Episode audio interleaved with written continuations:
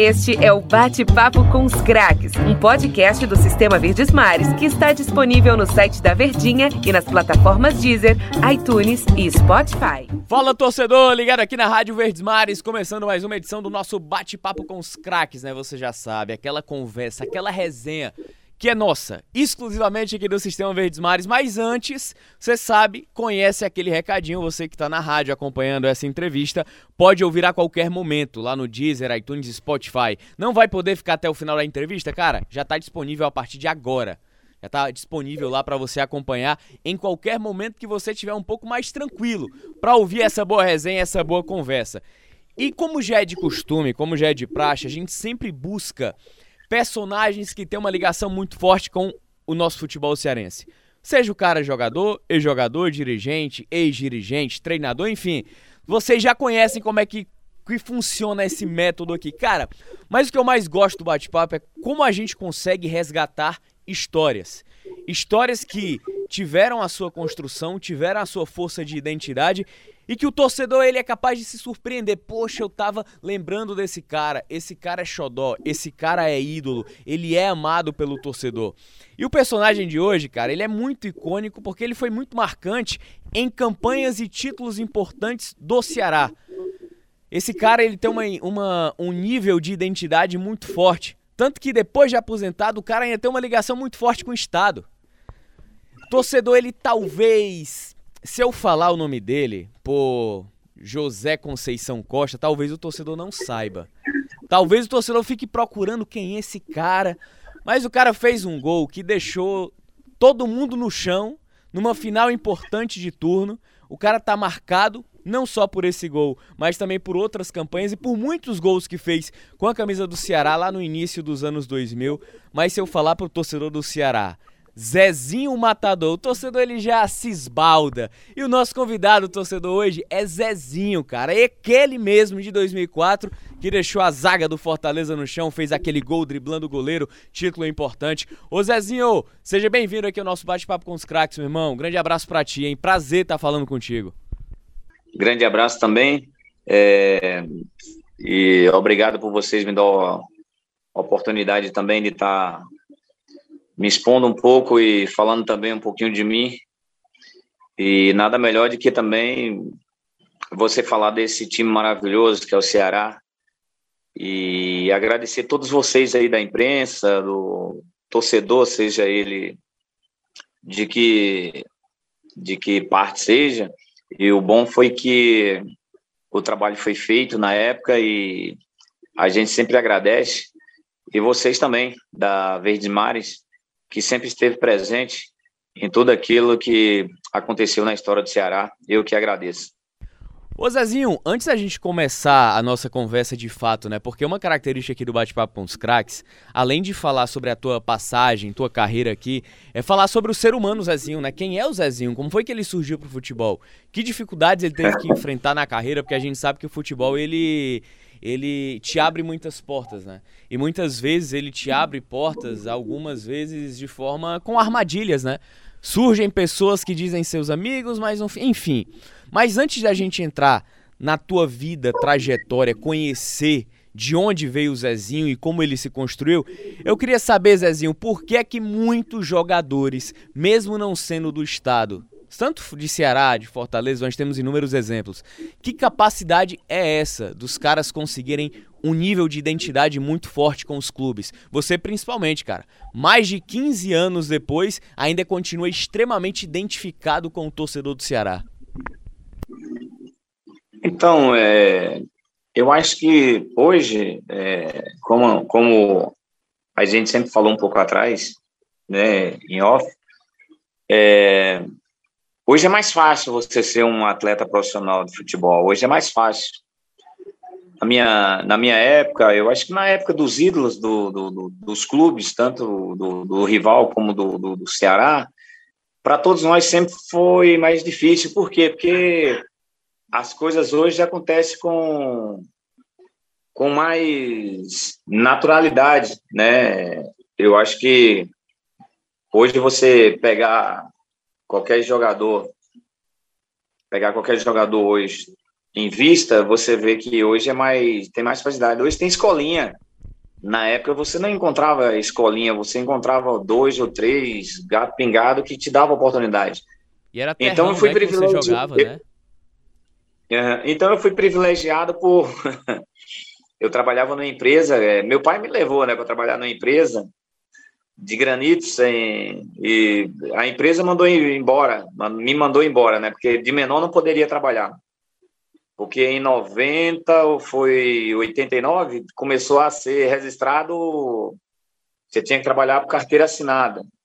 Aí mandaram embora. E naquela situação ali, eu já me encontrava já um cara em termos de região, aqui da minha cidade aqui, eu me encontrava um cara sempre privilegiado por todo fim de semana eu ter vários convites para jogar futebol. E naquilo que eu fui mandado embora da empresa, eu falei com meu pai, falei, meu pai, vou morar em Feira de Santana. Chega lá, vou fazer um teste no Fluminense, não sei o que tal, daí vai, eu fico lá com meu, minha irmã, que eu tenho uma irmã que mora em Feira de Santana, na Bahia, aqui na Bahia. E acabei indo pegando a, a mala e indo para Feira de Santana. E nisso surgiu que foi nessa época que o Flamengo foi campeão da Taça São Paulo de Junho. Não sei se você relembra. Foi de Jalminha, Júnior Baiano, Marcelinho. É... Timaço. Teve, teve, um, teve vários, Fábio Baiano, é, foi, foram tudo campeão da Taça São Paulo. Foi onde surgiu o Sávio, Magno, é, Júnior Baiano, é, Djalminha, Piá, é, entre eles, pronto. Aí os caras saíram de férias. E nisso aí eu estava recém chegando em Feira de Santana. Com uma semana que cheguei em Feira de Santana, Júnior Baiano veio tirar férias. Veio tirar férias. E o pai dele estava levando jogadores para o Flamengo para poder fazer teste. Aí os meninos me levou para lá para perto do Joia da Princesa lá, que é o estádio em Feira de Santana e mandou que seu Mundinho arrumasse um time, que é o pai de Júnior Baiano, arrumasse um time para jogar contra o time do Júnior Baiano. E eu fui nesse e-mail aí, com uma semana chegando em Feira de Santana, eu fui nesse bolo aí, né, que o bairro onde eu morava lá, eu já estava com os caras, os caras falaram, não, você vai de qualquer jeito. Aí já me colocaram em primeira mão como número um do time lá e peguei e fui. Aí chegou lá nesse jogo, o time de Júnior Baiano venceu. É, se não me engano, foi de sete, uma coisa assim que era revezando jogadores, e nesse, nesse, nessa confraternização lá eu fiz três. Aí ele falou: meu pai, você pega aquele jogador ali e leva. Leva para a Feira de Santana. Ele vai fazer um teste Flamengo, e nisso aí acabei indo para o Flamengo, e dali deu o pontapé inicial. Que é como você falou, e dali para cá nunca mais eu, eu, eu parei de ficar nativo, né? É, e quando cheguei No Rio de Janeiro, fiquei oito meses. Com oito meses lá, me deparei com dois japoneses morando já comigo lá dentro de um quarto lá. E a gente morava em Botafogo. Né? E Botafogo tem teatros, né? Que o pessoal gosta de fazer é, peças lá. E aí eu me deparei com esse. Eram uns dois daí de cima aí, tinha uns três ou quatro, eu não sei se era de Macapá, eram seis comigo tudo num quarto. A gente morava mais ou menos no sexto andar ou no sétimo. E lá embaixo passava pessoas, né, que ia para o teatro, e a gente, como novo ainda, criança, 15, 16 anos, molecão, a gente ficava lá de cima da janela apostando quem conseguia acertar a cabeça de quem passasse lá embaixo e olhasse para cima, cuspindo na cabeça de quem passava lá embaixo. Olha que situação da porra. Moleque, coisa de moleque isso aí, menino. Né? É, com quantos anos, Zezinho? 15 para 16, mais ou menos, 15 para 16. Coisa de menino, passei por isso também. É, coisa de menino. Aí, e outra, é, a gente apostava quem pegava um pedaço de carro do outro, quem ganhasse dava um pedaço de carro, dava não sei o quê, dava daquela geração de criança desse jeito. Ou então pagava alguma coisa assim, vindo do treino, aí só sei que com oito meses, aí o Isaías Tinoco, que foi meu supervisor no Vasco, quando a gente foi campeão agora de tudo lá, é, Brasileirão, Mercosul, Rio São Paulo, ele era o nosso supervisor na época. Aí no outro dia de manhã cedo eu só recebi a notícia lá, né, quando estava no Flamengo lá, que eu tinha que ir embora. Que recebeu uma queixa lá que estava. E descobriram qual foi o apartamento, né? Que estava naquele momento lá. E por aí comecei, voltei para o Fluminense de Feira de Santana de novo. O pai do Júnior Baiano não deixou eu desamparado, viu a, a minha qualidade como futuramente poderia dar alguma coisa como atleta e aí acabei surgindo para o futebol. Aí foi fui para Vitória, disputei duas taças São Paulo de junho com Vampeta, Júnior, é, Dedimar, Paulo Zidoro, Alex, Alex Alves, final de Alex Alves. E uma trajetória muito gostosa de, nas minhas divisões de base. Aí depois fui para o Rio Branco de Americana. Rio Branco de Americana. É, fui para Uberlândia, Minas Gerais. Fui vice-artilheiro do campeonato. Aí depois fui para Toulouse, na França. Fiquei um ano no Toulouse da França e de lá voltei para Madureira. Aí do Madureira fiz um bom campeonato carioca, se não me engano, fiz nove gols, Romário fez 14. Isso já foi em 98, primeiro semestre 98. Saindo do Uberlândia, fui para lá, vice-artilheiro. Aí fui para o América de Natal disputar o Brasileirão. Aí, depois que disputei o Brasileirão, comecei a dar o pontapé inicial. Aí do América de Natal fui vendido para o Vasco, do Vasco fui para o Internacional, Português, e daí, enfim, vida que seguiu. ô, ô Zazinho, eu queria te perguntar, cara, sobre essa tua trajetória de carreira, né, de vida. Porque assim, é, o atleta de futebol, como você deixou muito claro, hoje em dia não é que seja fácil, é menos difícil do que naquela época, né? Década de 90, onde não tinha agente, onde não tinha empresário, onde o futebol ele de certa forma era precário, não tinha minimamente o um nível de profissionalização que é hoje, né? Principalmente nas categorias de base. E você é do interior do Nordeste, o que agrava ainda mais a situação e dificuldade de você sair.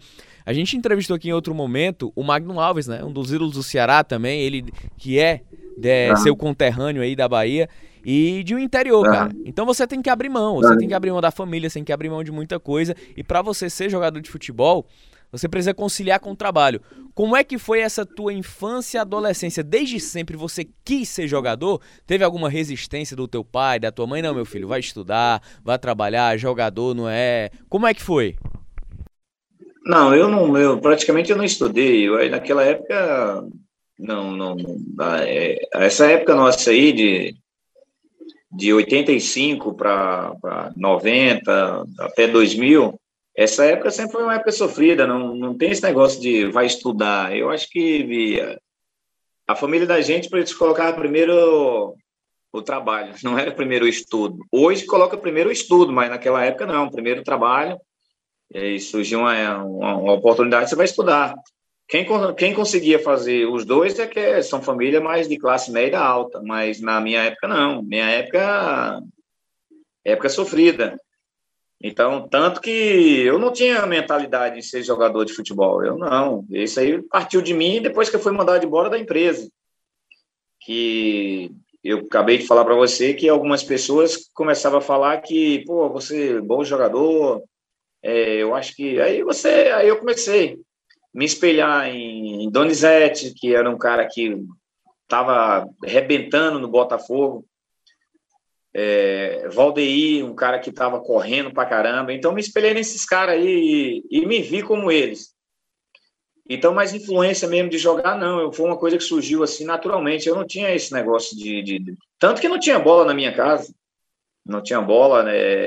É, é, é, eu brincava mesmo de, de, de, futebol. Tinha meu time, meu time mesmo, né? Que era o da minha cidade aqui, que é Macaúas, tinha meu time. Eu mesmo fazia o time, eu escolhia quem ia, quem não ia, mas como cidade pequena, tem que ir o, o, o como diz no ditado, né, os Espanha Brasa, eu botava os Espanha Brasa junto e fazia o time, perdendo ou não, a gente tava junto. É, mas esse negócio de seguir carreira eu não tinha nada em mente, mas é complicado, como você acabou de falar. Mas eu acho assim, é, o talento, o talento ele não escolhe onde nascer, como você acabou de falar, sertão, é, é, é às vezes capital, é, porque o talento, o talento ele não, não, não escolhe onde nascer. Tem os bons jogadores, tem os talentos e tem os craques, né? É, então, esse, essa, essa, essa faixa etária aí, eles não escolhem onde nascer. O bom jogador, ele é lapidado. O craque, o talento, esses dois não, ele é normal. Ele só vai se aperfeiçoar e treinar. Agora, os outros, ele tem que treinar. Se não treinar e lapidar um pouco para chegar perto dos outros, eles não conseguem. Eu vou fazer uma comparação com você aqui agora. Depois que Neymar saiu, tem 12 anos, se não me engano, Neymar saiu do Brasil tem um jogador igual o Neymar? Não nasce um jogador igual o Neymar de uma hora para outra. Neymar é diferente, Neymar é top. Isso. Neymar é, é, é, é, nosso ídolo, Neymar independente, fora de campo, que ele fizer problema dele, mas Neymar é um exemplo, maior exemplo para nós hoje dentro do futebol é Neymar. Neymar é, se peca um pouco porque a, a, a mídia aqui no, no, na América do Sul não participa, porque se a mídia participasse, Neymar estaria em primeiro lugar também, porque Neymar é craque, Neymar é fenômeno, tanto que os três melhores jogadores, Neymar, Messi e Cristiano Ronaldo, isso aí ninguém tira, não sei se você concorda comigo, mas como eu te falei, é difícil você, se você não lapidar atleta hoje, em categorias de base, você ensinar ele fundamento, bater na bola, você ensinar ele é, como correr, é, coordenação. Então, ele não consegue ser um atleta, um, um bom atleta, porque o craque, como eu te falei, o craque o gênio, eles já são diferenciados, eles precisam de pouca coisa. Agora, o jogador comum, o jogador normal, ele precisa de, de trabalho, porque se não trabalhar, ele fica limitado. Não sei se você concorda. Não, mas é verdade sim. É, se nós falarmos, né, até você falou aí sobre o entre Messi, Cristiano e, e o próprio Neymar, né? É, em termos de talento puro, não tem comparação. Mas quando o atleta ele tem uma dedicação maior, ele se mantém, né? Ele se mantém no nível, porque o talento, por mais que exista, ele precisa ter precisa ser lapidado, ele precisa ser trabalhado. Não adianta o cara ter talento e ser jogador de futebol. O cara tem que ter talento e ser atleta de futebol. Aí sim ele vai conseguir validar esse talento dentro de campo. Ô Zezinho, Verdade. eu queria te perguntar é, em relação a essa, justamente essa tua trajetória de carreira, né? Você teve que conciliar sua adolescência com o trabalho, aí acabou saindo da empresa porque era menor de idade, e aí foi embora para a Feira de Santana. A chegada ao Rio de Janeiro, né? A chegada ao Rio. A gente sabe que nós nordestinos temos um apego muito enorme com a nossa terra. E se a gente sai daqui, a gente sente um pouco mais de dificuldade de se adaptar, mas se adapta porque nordestino acaba invocado. Mas eu queria saber de você, cara. Houve uma grande dificuldade de adaptação ao Rio ou foi tranquilo?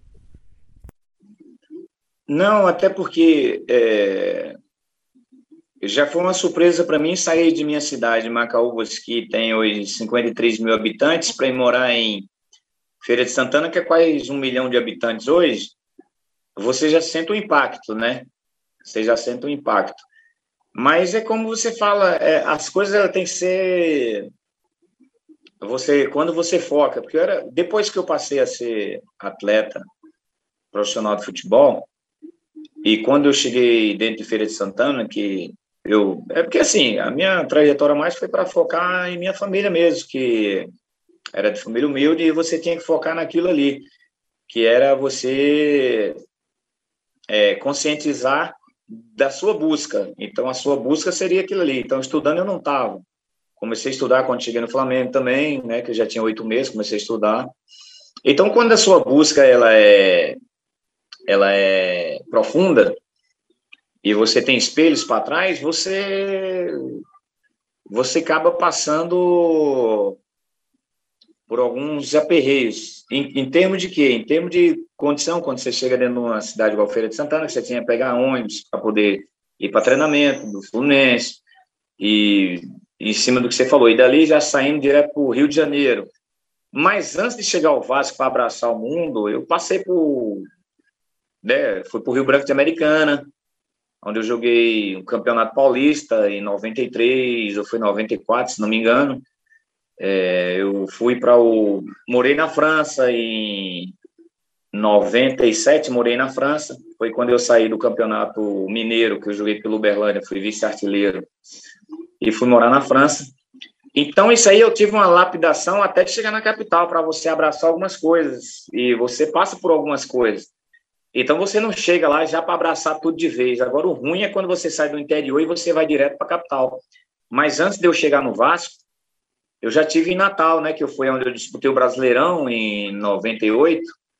Hum. A gente eu fiz um bom campeonato brasileiro, fiz gol em cima do Vasco, Botafogo. fiz gol em cima do Atlético Mineiro, gol em cima do Palmeiras. Então ali o Vasco e o Vasco estava num um time que é onde não entrava mais ninguém, que o Vasco estava com a seleção. E o Antônio Lopes engraçou comigo, né, que era o treinador do Vasco na época, engraçou comigo. Então é como estou dizendo para você.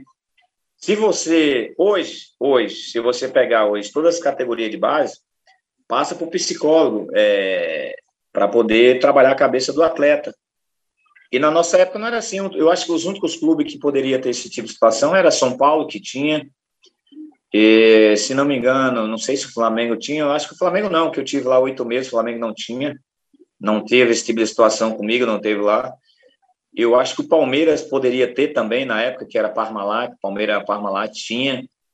Eu acho que, não sei, Cruzeiro, talvez Cruzeiro poderia ter, eram uns times que tinha força. Eu acho que o Vitória teve, que eu trabalhei no Vitória, quando eu fui jogar as duas taças São Paulo lá, 92 e 93, o, o Vitória tinha.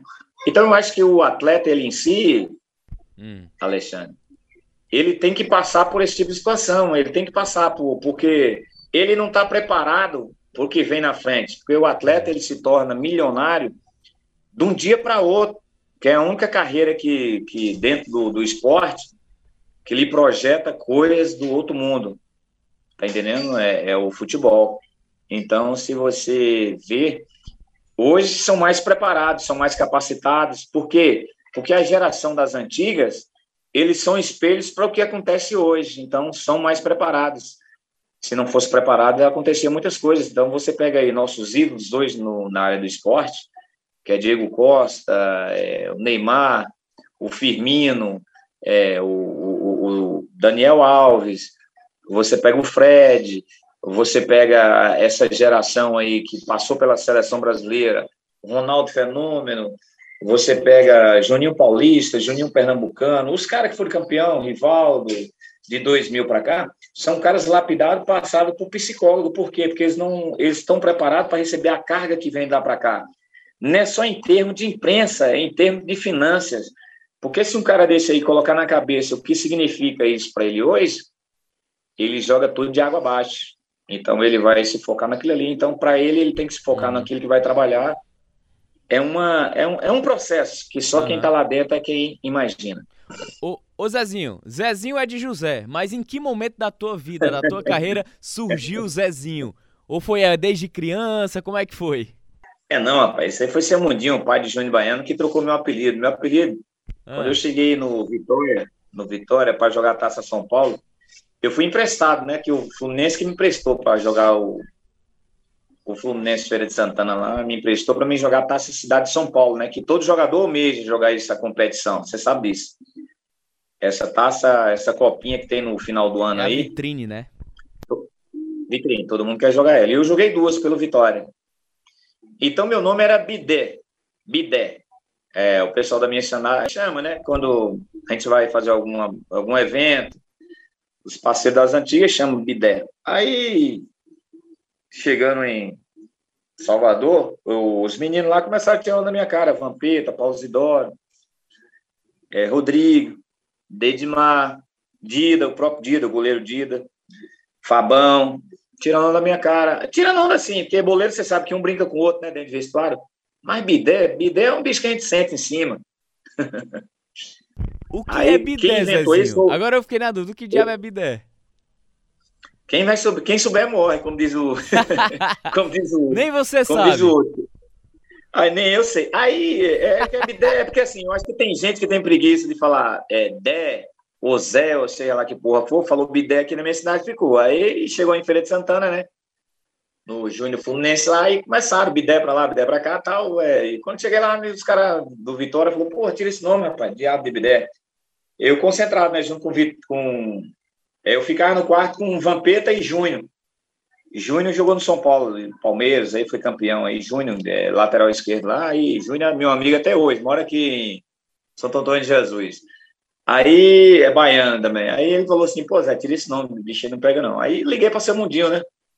Naquela época não tinha celular, nem porra de nada. Aí lá de, de, de da, da, da Sé, falei: pô, professor, tá todo mundo tirando a minha cara aqui. Pro pai de Júnior Baiano, liguei para ele: ô, seu mundinho, você falou ideia, não dá nada certo, não, moço. Aí joga isso para frente aí.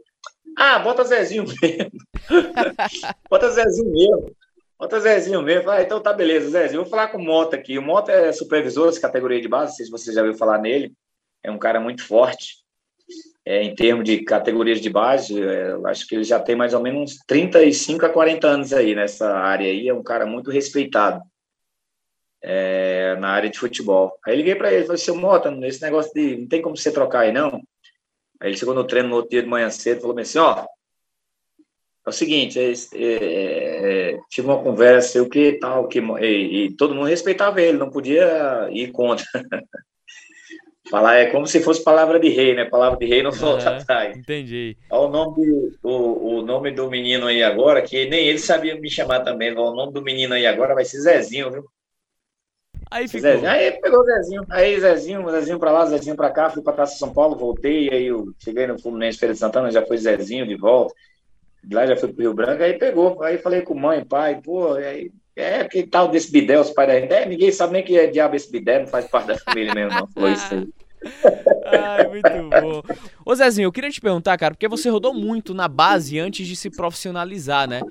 Ao, algum, em alguns momentos, isso no mundo do futebol não é visto, talvez com bons olhos, né? Quando um atleta roda demais nas bases das equipes e não se consolida. Eu queria saber, entre todas essas suas, suas rodagens, que naturalmente te deu experiência, te deu cancha, é, te trouxe mentalidade, qual foi a grande, cara? A grande, aquela dificuldade que você passou que você não deseja para ninguém, que realmente te fez, ou se tiver feito, repensar sobre o futebol?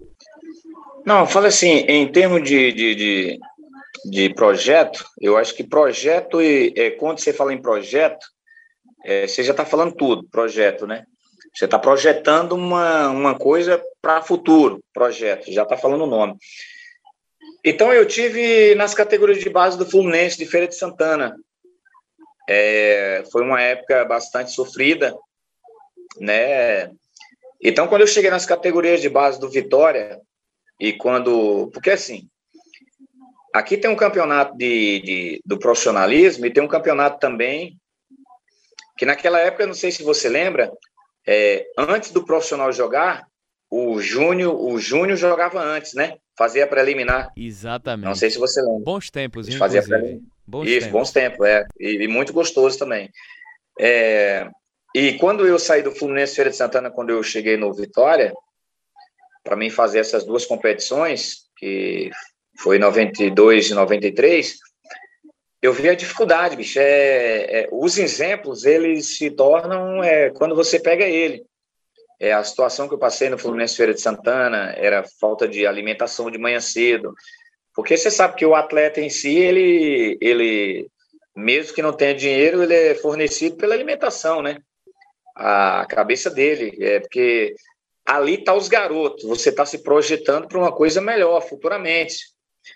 Então, às vezes, tem garotos da categoria de base que chega dentro de um clube, como eu estava no Fluminense Feira de Santana, e agradeço também muito ao Fluminense por ter me dado a oportunidade de estar trabalhando para aquela empresa chamada Fluminense, tanto que hoje eu sou torcedor do Fluminense, que eu passei um bom tempo dentro do Fluminense. Passei a ter carisma, carinho, sou um cara apaixonado hoje não pelo Fluminense, mas não sou aquele torcedor chato que quero convencer o outro clube de uma coisa que não é. Mas eu vi ali, naquele momento ali, Alexandre, eu vi, eu vi coisas ali que tinha atletas que chegavam e encerrava a carreira por não ter café da manhã, às vezes meio-dia, era aquele básico ali. Então, é, é, é isso aí é, me fortaleceu um pouco, porque para você almejar o melhor, então você tem que passar por esse tipo de situação. É, por exemplo, é, o Fluminense era daquela forma, talvez empresa como o Vitória na época. O Vitória disputou em 93, disputou a final do Brasileirão é, contra o Palmeiras, se você e eu assisti. Então aquilo ali são coisas que não saem da minha cabeça. Então, quando eu saí das categorias de base do do Vitória, que eu fui vendido para o Rio Branco de Americana, que cheguei lá, eu já tinha meus 17 anos. E quando eu cheguei lá, que eu vi as categorias de base do Rio Branco de Americana, é coisa do outro planeta as categorias de base do Rio Branco de Americana. É onde surgiu Macedo, Flávio Conceição, é, Marco Assunção, Alexandre, que jogou no Vitória, Então, aquilo ali, para mim, é, são muitos atletas que passaram pelo Rio Branco de Americana que foram formados nas categorias de base. Por quê? Porque teve recurso. Então, hoje eu me. me, me, me então, nem, nem hoje, não. Eu me vi naquele momento ali é, tentando aprender para que depois, mais na frente, abrir mão de muitas coisas para poder um dia estar. Tá no topo do futebol como a gente chegou. Ô Zazinho, cara, tem muita conversa boa, tem muita coisa boa pra gente conversar aqui, cara, sobre Vasco, Inter, mas eu queria só ter, só pincelar por isso mesmo, porque o que importa, o grande, acho que o grande show que o torcedor tá, tá querendo saber é sobre o Ceará, né? Sobre a tua vinda no Ceará, sobre o que você viveu aqui no Ceará. Já queria começar com, é, entrando no assunto Vozão, quem foi que te trouxe para o Ceará? Como foi que chegou a proposta do Ceará em uma época que o Ceará, digamos, financeiramente e estruturalmente, era muito mal falado no mercado? E você vir para cá depois de toda a projeção, ganha, né? De Vasco, Náutico, Inter, e você vir para o Ceará, quem foi que te convidou? Quem foi o responsável por convencer o José, o Zezinho, a vir para o Ceará? Lá em 2001, se eu não me engano. Foi 2001, é, é isso mesmo. Mas eu tinha uma, eu tinha uma afinidade nas categorias de base aqui no, no, na Bahia. Foi um cara amigo meu. Foi não, ele vai ser sempre que eu vou encontrar com ele lá em cima. É Geraldo Pereira, o pai do Lula Pereira. Hum, grande Lulão. É, o pai do pai do Lula, pai do Lula. Sempre foi meu amigo, cara, cara aberto, cara, cara simpático, cara fora do comum cara que colocou, cara que, cara que me ensinou a fazer trabalho físico, um cara que me botou na frente para poder na linha para poder puxar é, é, trabalhos físicos para ele. É, eu era homem de confiança quando ele viajava, a gente morava em cidade distante. Isso aí já foi. É, eu com, com é nos 15 anos, como eu te falei, nos 15 anos ali, ele já me tinha como esse cara, ele me via ali como esse esse chefe de confiança. E quando eu estava no Vasco, eu recebi o convite, e Isaías que me ligou, falou, pô, Zé, você apresenta lá o Ceará. Eu falei, Ceará? Fazer o que no Ceará, pelo amor de Deus? Porque você recebe um baque, né? Exatamente. Vasco, Ceará. E, é, e nisso aí, não, na época, né? Porque hoje. Isso, na época, amor na Deus, época, na época. É, aí, aí, aí eu. E nisso aí, o meu empresário já tinha me ligado. Já tinha me ligado. Já tinha me ligado já. Ele falou bem assim, o o Léo Rabelo falou, Zé, eu tenho uma proposta para você ir para o Atlético, não, para você ir para o Curitiba. É, eu falei, é mesmo, é, você vai para Curitiba. Falei, beleza. Eu vou para Curitiba, então. E quem tava, não sei se é Jair Pisserri, eu não sei quem era o nome do treinador que estava lá, que era muito amigo do empresário Léo Rabelo lá. Falei, beleza. E nessa conversa aí foi num, numa sexta-feira. E no domingo à noite eu recebi outra ligação do Isaías Tinoco, que era o supervisor, como eu te falei aí que foi meu supervisor também no Flamengo, nas categorias de base, aí Chinoco me ligou, falou, Zé, você se apresenta o Ceará lá. Aí eu, o, eu conversando com o Léo Rabelo, à noite eu liguei para casa dele, falei, ó oh, doutor, eu não... O Isaías está me ligando aqui, me dizendo que é para mim me apresentar o Ceará. Aí eu, eu falei, aí ele falou assim, pô, Zé, lá tá um cara lá que eu te conhece, o Lula Pereira. Falei, não, não conheço o Lula Pereira, eu conheço o pai dele. O Lula não conheço. Que até então tinha trabalhado com Lula e nunca tinha visto o Lula. Falei, beleza, eu vou dar uma ligada aqui pro pai de Lula. Aí peguei, liguei para minha irmã, liguei para minha irmã e pedi ela para localizar o telefone de Geraldo Pereira da casa dele, que é o pai de Lula Pereira, hoje é falecido. E falei com ele, professor, não, capitão, capitão, porque ele tinha um negócio de. O cara, quando não gostava de fazer o que ele mandava, ele segurava uma vara na mão na época. Ou o cara corria, ele dava uma cipuada nas pernas. Entre nós aqui, né? Que era uma brincadeira que a gente tinha nas categorias de base. Uhum. Aí ele. Liguei para ele, falei, professor, porra, recebi um convite aí para jogar no time do seu filho. Ô, capitão, faz isso mesmo, vai embora pro Ceará. Vai mesmo, meu filho tá lá, tá com um time lá, que não sei o que tal, entre cabos e baixos, vai, vai, vai, vai, vai. Aquela coisa de carinho mesmo. E eu ia pro rival, né? E até então eu ia pro rival. Como é a história, era, Zezinho? Era pra mim ir pro rival, era pra mim apresentar o Fortaleza, pô. Mas, rapaz. Era pra mim, era pra mim me apresentar o Fortaleza. Isso em 2001. Quem foi que, que intermediou pro Fortaleza? Não, é, Eurico Miranda ele tinha uma amizade com algum deputado que tinha influência dentro do, do, do, do, do Fortaleza. Do Fortaleza. Ah, entendi. Um deputado tinha alguma influência lá, o cara pediu um atacante lá e me... E como eu tinha essa, esse vínculo com o pai do Lula, aí Lula colocou Dimas Pereira para falar comigo, Dimas, né? Dimas me ligou. Pegou lá em casa, que eu tava de férias. Aí eu falei, ó, falei, ó, doutor, doutor Léo. Liguei para Léo Rabelo, e nisso aí você não sabe de uma. Ah. Léo Rabelo, Léo Rabelo já tinha pegado, se não me engano, parece que foi 350 mil de luvas na mão do Curitiba já. Vá, já tinha fechado lá já. Já tinha fechado a negociação lá já com Curitiba já. Aí, aí, eu... aí, aí, Zezinho, deixa eu, deixa eu compreender aqui. É. É, no é. primeiro momento você ia para o Coritiba através do seu empresário.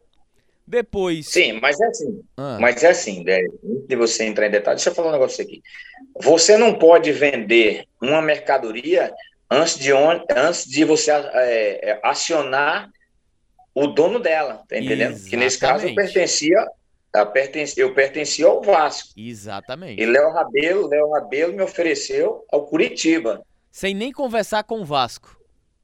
E nem comigo também. Aí comigo é ele foi falar depois de já ter fechado o negócio lá com o Curitiba. Aí é loucura. Aí tudo Entendeu? bem. Ele, ele. Na cabeça do Léo, você ia pro Curitiba porque ele, ele te negociou sem nem falar com você nem com o Vasco. Ok. Aí no primeiro. Intermediou. Aí já. Não, é, só intermediou na cabeça dele. Aí você já tinha um isso. contato do Ceará através do pai do Lula. Só que ao mesmo tempo que isso aconteceu, teve o contato de um deputado influente aqui com o Eurico para te levar pro Fortaleza. Mesmo. Nossa. E aí, como é que se resolveu, Zezinho? Você tava vindo pro Não, Fortaleza, é o que é que mudou o teu eu, caminho? É, e o Fortaleza tava pagando, é o time que mais pagava, tudo em dias, não, não, não. E outra, eu joguei, e antes disso aí, eu joguei com um tal de Roger, um amigo, não amigo não, parceiro de, de, de, de, de ataque lá no América de Natal, o Roger jogou comigo. Aí eu liguei pro Roger. O Roger falou: Ó, oh, Zé, o Fortaleza paga bem pra caramba, não sei o quê, vai pra lá, que lá é bom, não sei o quê. Eu conversei com o Roger. Aí o Roger me deu essa dica. Aí eu falei: pô, bicho, mas. Mas só que não é dever favores. É porque quando você passa por mão de pessoas, você abre mão de algumas coisas. Gratidão, né? Tipo o pai. Gratidão, o pai do Lula Pereira. O que ele fez por mim, rapaz, aquele cara ali, Geraldo Pereira, é, ele é um amor que eu tenho na minha vida hoje é um amor que eu tenho hoje, é um exemplo ali, é um exemplo hoje, independente de qualquer tipo de situação. Aí eu falei, sabe de um, eu, dentro do avião, eu, eu liguei dentro do avião, eu peguei o celular e liguei pro Dimas. Falei, ó, oh, Dimas, eu liguei aqui, mandei recado pro Jair Tinoco que eu não vou mais para Fortaleza, não, vou pro Ceará. Eu vou ajudar Lula Pereira, vou ajudar Lula. O pai de Geraldo Pereira, eu vou ajudar Lula. Aí desembarquei lá. E tanto que eu não desembarquei e saí direto pela porta, não. Eu saí pelos, pelas portas do, do, do fundo, né? Que já tinha um pessoal do Fortaleza lá me esperando para me levar para o PC. Mas, rapaz. Aí eu peguei, aí eu peguei e fui pro Ceará. E como é que ficou e... a situação com o Eurico? Não, Eurico não, Eurico não, até porque o Eurico sabe que tudo que ele precisou de mim eu ajudei, em todas as hipóteses. Eu fui campeão brasileiro em 2000, eu fui campeão da Mercosul e fui campeão do Rio São Paulo. Então, os três anos, então de ele não ia cobrar nada. Então é assim, é, não é presidente que escolhe onde você vai jogar, é atleta.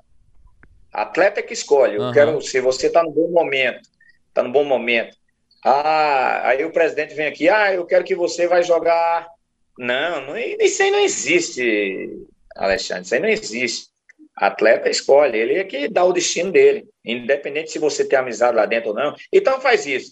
Se você, como Eurico Miranda, ele deve favores, que é um cara que eu gosto pra caramba, se você é um cara que deve favores ao deputado do rival, então você que procure pagar ela de outra forma. Agora, gosto, quem escolhe é o atleta, moço. Isso aí não uhum. adianta. Eu vou jogar não sei aonde. Não, não existe. Se fosse assim, todos os atletas seriam mandados para o presidente, isso aí não existe. por isso que já existe empresário por fora. Não sei se você concorda com isso. Sim, aí. sim, com certeza. Eu acho que, independente de empresário, acho que até mesmo o presidente, acho que a escolha ela deveria sempre prevalecer ao que o jogador quer. O empresário, ele, ele é um auxílio. Ele não deve ser um, um definidor por você. Mas eu queria te perguntar, Zezinho, você lembra quem era o deputado? Não, né? Poxa, aí você me pegou. Ah, não. Eu só lembro, ah. eu só lembro que o, eu só lembro que o não, eu acho que não é, porque é, é 20, lembrar, 20, né? 20 anos. Tempo, né? 20 anos, é Rapaz, Zezinho revelando algumas histórias importantes que não sabíamos de bastidor, que ele ia pro Fortaleza e de repente foi pro Ceará, decidiu escolher ir pro Ceará, e aí chegamos a 2001, Campeonato Cearense, estadual, né? Ceará formando um time para tentar ser campeão, já que vinha da frustração dos anos 2000 de ter perdido o Penta campeonato, né? Tinha sido tetra em 99, só que em 2000 perdeu o Penta em Sobral. E aí a formação de equipe. Zezinho, naque, naquele, naquele primeiro turno, como é que foi tua chegada ao Ceará?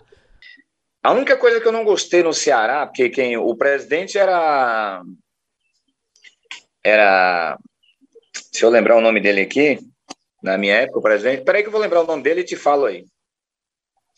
A única coisa que eu não gostei no Ceará é porque naquele momento ali, se o Ceará tivesse um diretor de esporte, o Ceará naquele momento ali em 2001, ele já era um clube que hoje, que naquele momento dava a maior alegria que você imaginava.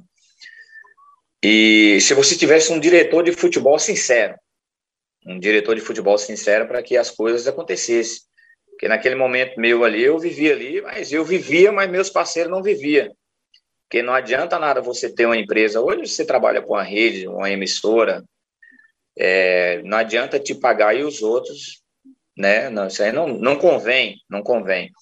Edmilson, então, acho assim. Edmilson Moreira é, e Atila Bezerra depois. Edmilson, Edmilson, Edmilson Moreira, é grande, gostei dele, cara simpático, muito organizado, mas só que ele não tinha um poder de mandar nem Lula e nem de. Nem. Apesar que ele fez muitas coisas é, boas, e um grande amigo também, o Dimas Figueira, mas eu acho que se tivesse um diretor de esporte, o Ceará seria mais bem sucedido tanto dentro de campo como fora de campo. Porque o diretor de esporte, ele contrata, ele vê a situação todinha, mas ali naquele momento quem contratava era o Lula e quem contratava era o Dimas. Lula e Dimas contratava. É, se, você, se, se eu puder te falar aqui, é, em 2002, quando eu saí daí para o Beira-Mar de Portugal, é, 2002, quando eu fui para o Beira-Mar de Portugal, o Lula Pereira me fez uma contratação de 73 atletas, pô. Em um ano, isso não existe, pô. Um time carente, precisando de renda e precisando de, de, de, de, marketing. Tudo bem, hoje somos ídolos do Ceará, somos é, pessoas lembradas por bons momentos, mas se você tivesse feito isso atrás, mas ninguém vai chorar por leite derramado. As coisas poderiam, por exemplo, naquela época passagem de avião era absurdo.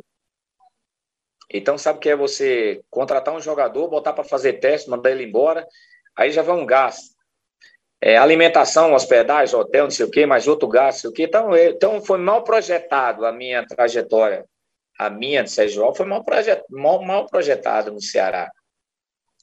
Então, é, é, foi dois caras que teve dois bons momentos no Ceará. Foi eu, naquela época, foi eu e o Sérgio Alves. Chegamos ali, tanto que, para você ver, eu joguei o ano de 2001, não recebi um tostão do Ceará. Foi embora para o América de Natal e nunca coloquei o Ceará na justiça. Pelo vínculo, pelo carinho que eu tenho, você pode pegar aí todos os advogados dentro do Ceará e falar assim, pô, Zezinho colocou o Ceará. Não, colocar o Ceará na justiça, tá doido? cara que o Ceará me deu a oportunidade, abriu as portas para mim. É uma família que eu é uma família que eu tenho hoje. Como é que você coloca um irmão seu, um pai ou uma mãe na justiça? Não, não existe. Então é uma família que eu tenho hoje, a família chamada Ceará. Então para mim foi grato. Então se naquele momento ali Lula, é, é, é, Dimas pensasse direitinho, é porque Lula foi muito treinador em São Paulo, entendendo? Foi muito treinador em São Paulo. Então não, não, não rodou o Brasil. Foi São Paulo, Bahia, Nordeste, acabou. Então, se ele rodasse o Brasil e visse peças, porque você hoje, para fazer contratação, hoje eu assisto o Ceará. Assisto jogos hoje, eu vejo como está o Ceará, como não está.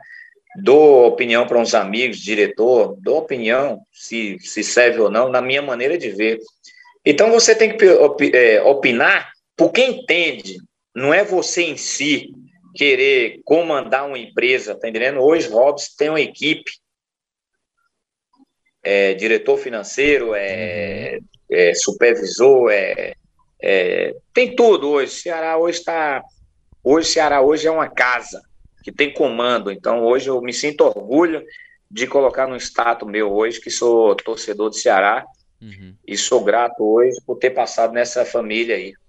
Tá entendendo? Então, o que eu falo assim, assim então, se eles tivessem entregado um pouco aos, uhum.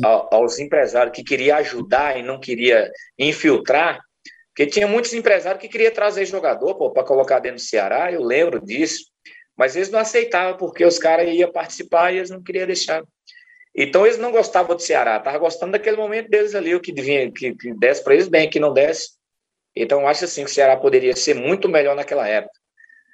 E eu, eu me vi muitas vezes é, ajudando alguns jogadores ali, dando carona lá para Beira-Mar, que você sabe, de Porangabuçu do Beira-Mar. Às vezes nem às vezes nem tinha passagem para vir no outro dia para poder treinar. Então, isso aí são coisas que acontecem, mas eu, hoje eu sou, é, sou muito grato é, por aquilo que eu fiz pelo Ceará, e merecidamente, porque nada vem na gente, é, Alexandre, por acaso. Você sempre tem um, um destino. Então, naquele momento, tinha que ser meu mesmo, indo para o Ceará. Porque também não ia prestar, né? Você já pensou, eu e Clodoaldo, naquele Fortaleza contra o Ceará, não ia ter história hoje para contar. ô, Zezinho, é justamente sobre aquele 2004, cara. Aquele, aquele gol histórico, né? Aquele momento que o Ceará chegava é, na, no Cearense de 2004, que tinha grandes jogadores, né? Acho que o terminou artilheiro Moré, tinha você, Sérgio Alves. Jogadores que foram fundamentais naquele título de turno, cara, é, contra o próprio Fortaleza, né? Aquele jogo histórico, Fortaleza tinha vencido o primeiro turno. E aí havia a possibilidade, né, do Fortaleza ser campeão arrastão. O primeiro jogo foi 1 a 1 com um gol do Paquito. Só que aí vem o segundo turno, Zezinho. Segundo turno, Fortaleza. Tudo para conquistar aquele bicampeonato. Aí aparece um tal de Zezinho que dribla goleiro, dribla zagueiro, deixa todo mundo no chão e faz o gol do título. Como é que foi aquele momento e também aqueles momentos que antecedeu aquela final, né? Porque vocês já vinham de uma situação de competição que tinha perdido o primeiro turno para o próprio Fortaleza, né? Para o maior rival na final. Uma derrota chata de 4 a 2 depois de ter empatado o primeiro jogo em 0 a 0 aí no segundo 4 a 2 tem todo o segundo turno e vem aquele momento histórico, Zezinho, para entrar mesmo para a história é, de uma maneira realmente contundente, espetacular aquele gol, calando torcida do Fortaleza que já estava comemorando, né? Então, é... O, o, primeiro turno, eu nem vou falar que eu não participei do primeiro turno. Eu cheguei praticamente quase no segundo turno, onde Lula me ligou e perguntou se eu queria vir para ajudar ele no, no, no, no, campeonato cearense, que ele já tinha perdido o primeiro turno, né? Estava nas finais do primeiro turno. Aí eu falei com ele, falei assim, pô, professor, eu vou, eu estou aqui, estou na minha cidade ainda. Eu ia para o Havaí. Eu não sei se é Havaí ou eu ia para. Eu, eu não me lembro direito. Ou era para o América Mineiro. América Mineiro. Eu ia para um desses dois clubes. Aí eu falei assim, pô, me coloca com o Alexandre aí, professor, para me falar com o Alexandre. Alexandre era o presidente na época, né? Alexandre Frota.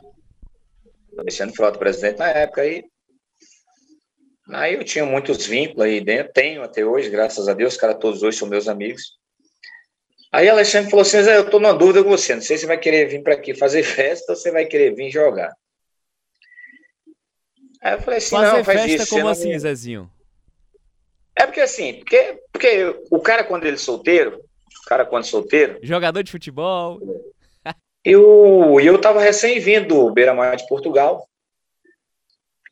Aí me fizeram uma reunião comigo, né? Eu chegando lá, depois dessa conversa comigo com o Alexandre aí. Fizeram uma reunião comigo lá no. Não sei onde foi mais ou menos, não se foi no, no. não lembro o nome do lugar. Foi num hotel. E me perguntou, pô, Zezinho, você, você vai vir para jogar mesmo? Como é que é? Ou você vai curtir? Não sei o quê. Não, eu falei, eu vim para fazer os dois.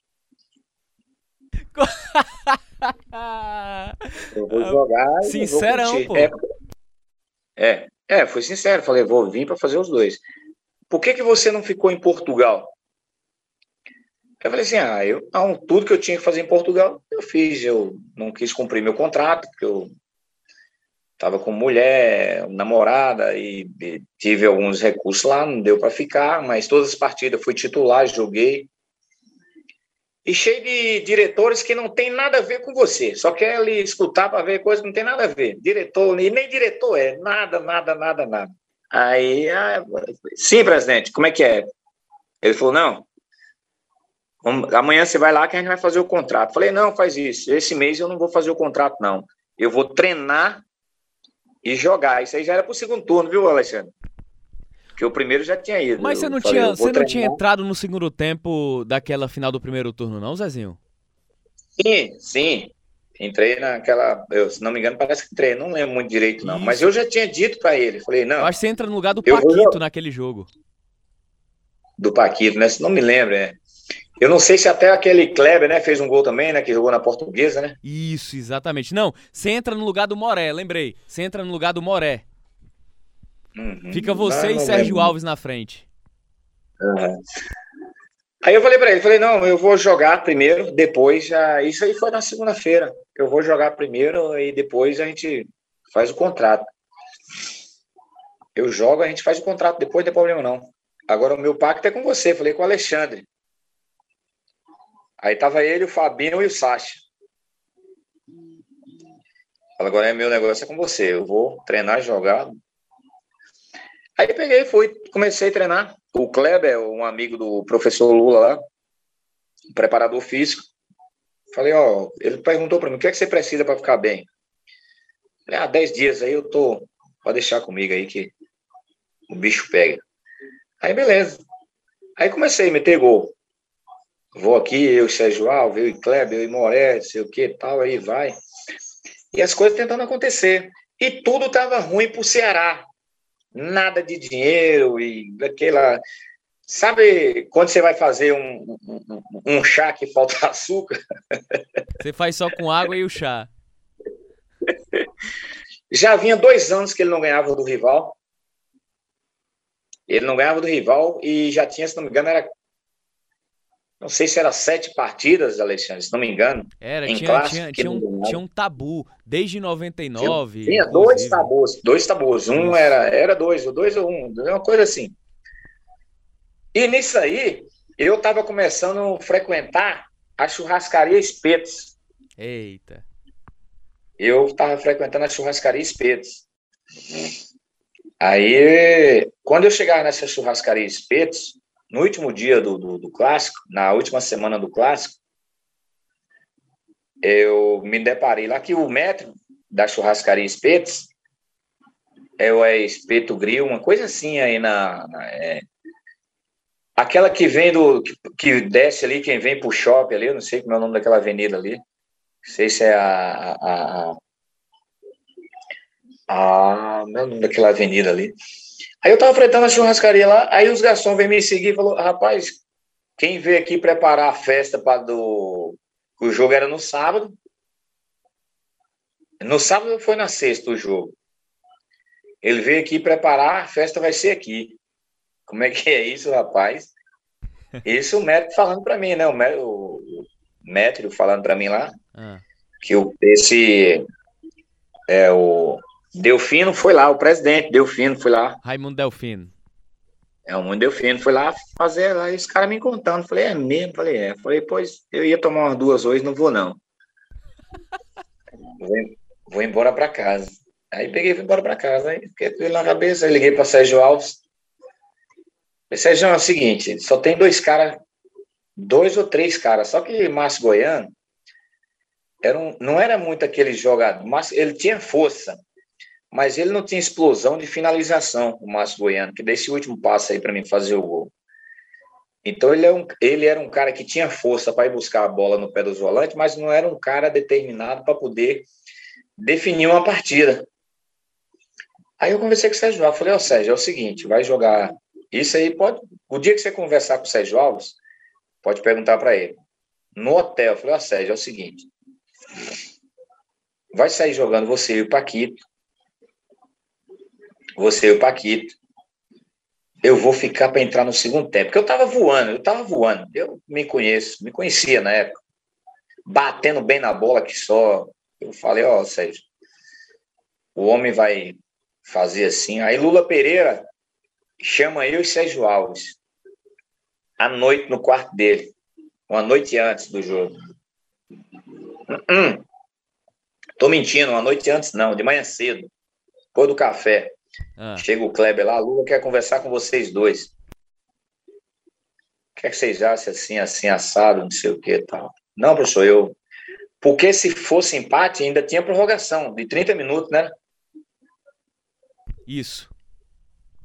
Tinha prorrogação de 30 minutos. Falei, não, eu fico para jogar 70. Porque não tinha vantagem, né? Não tinha vantagem na época. Empate, empate era prorrogação.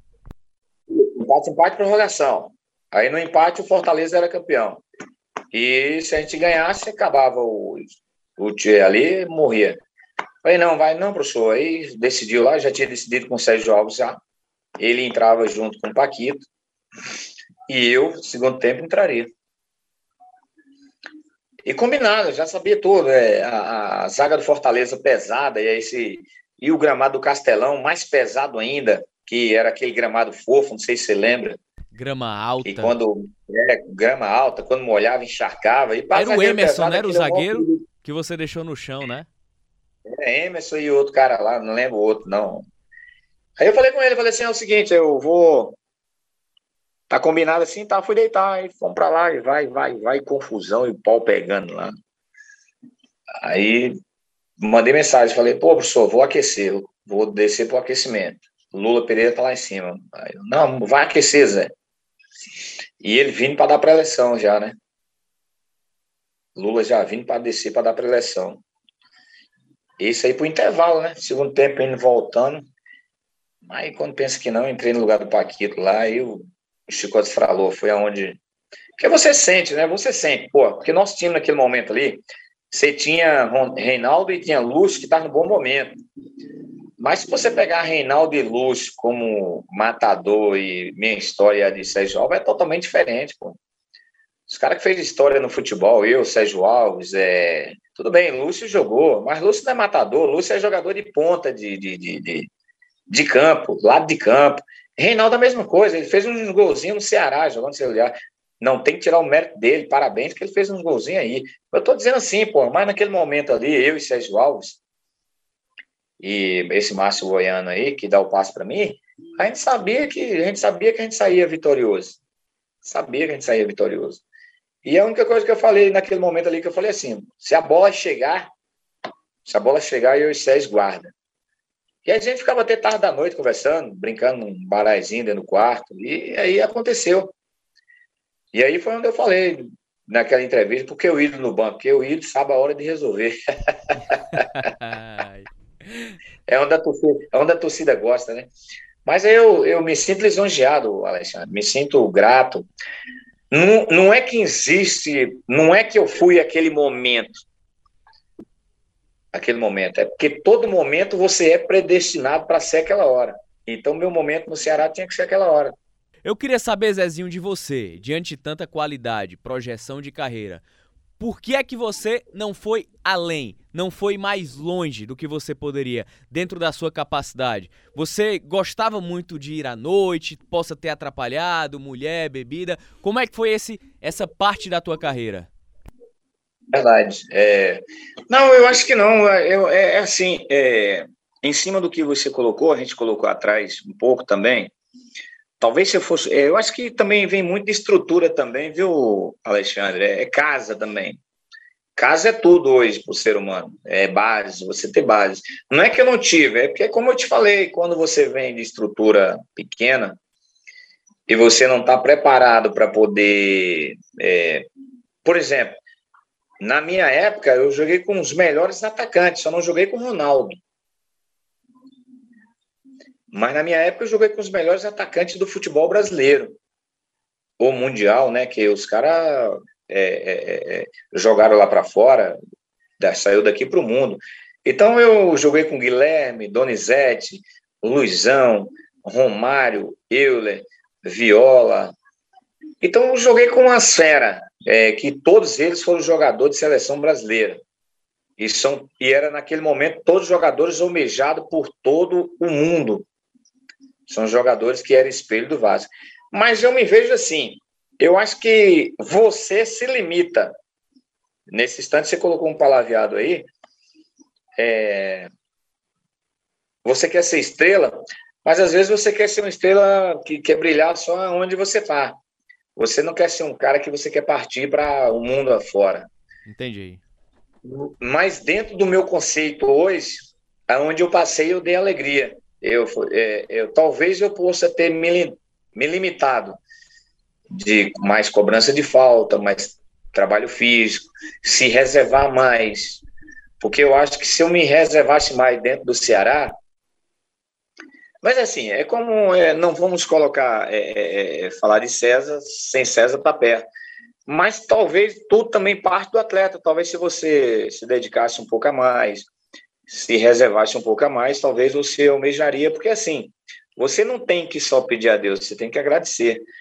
Por exemplo, às vezes você encontra pessoas também que às vezes também, por empresário, que eu acho que o Lula Pereira também foi um cara muito de empresário, que essa frota de jogador que vinha de São Paulo, jogador ruim, Ave Maria, tu é doido? Eu nunca vi tanto lugar ter jogador ruim igual vinha de lá de fora para jogar no Ceará não sabia bater na bola, não sabia nada. Isso aí te desgosta.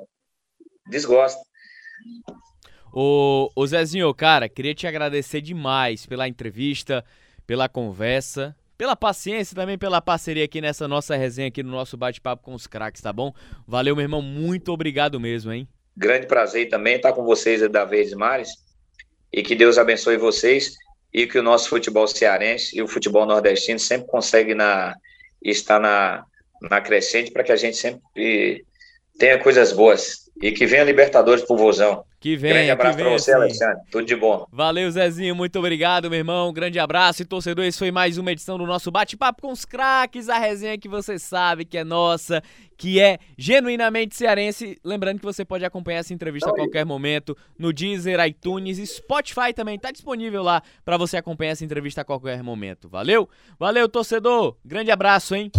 Este é o Bate-Papo com os Craques, um podcast do Sistema Verdes Mares que está disponível no site da Verdinha e nas plataformas Deezer, iTunes e Spotify.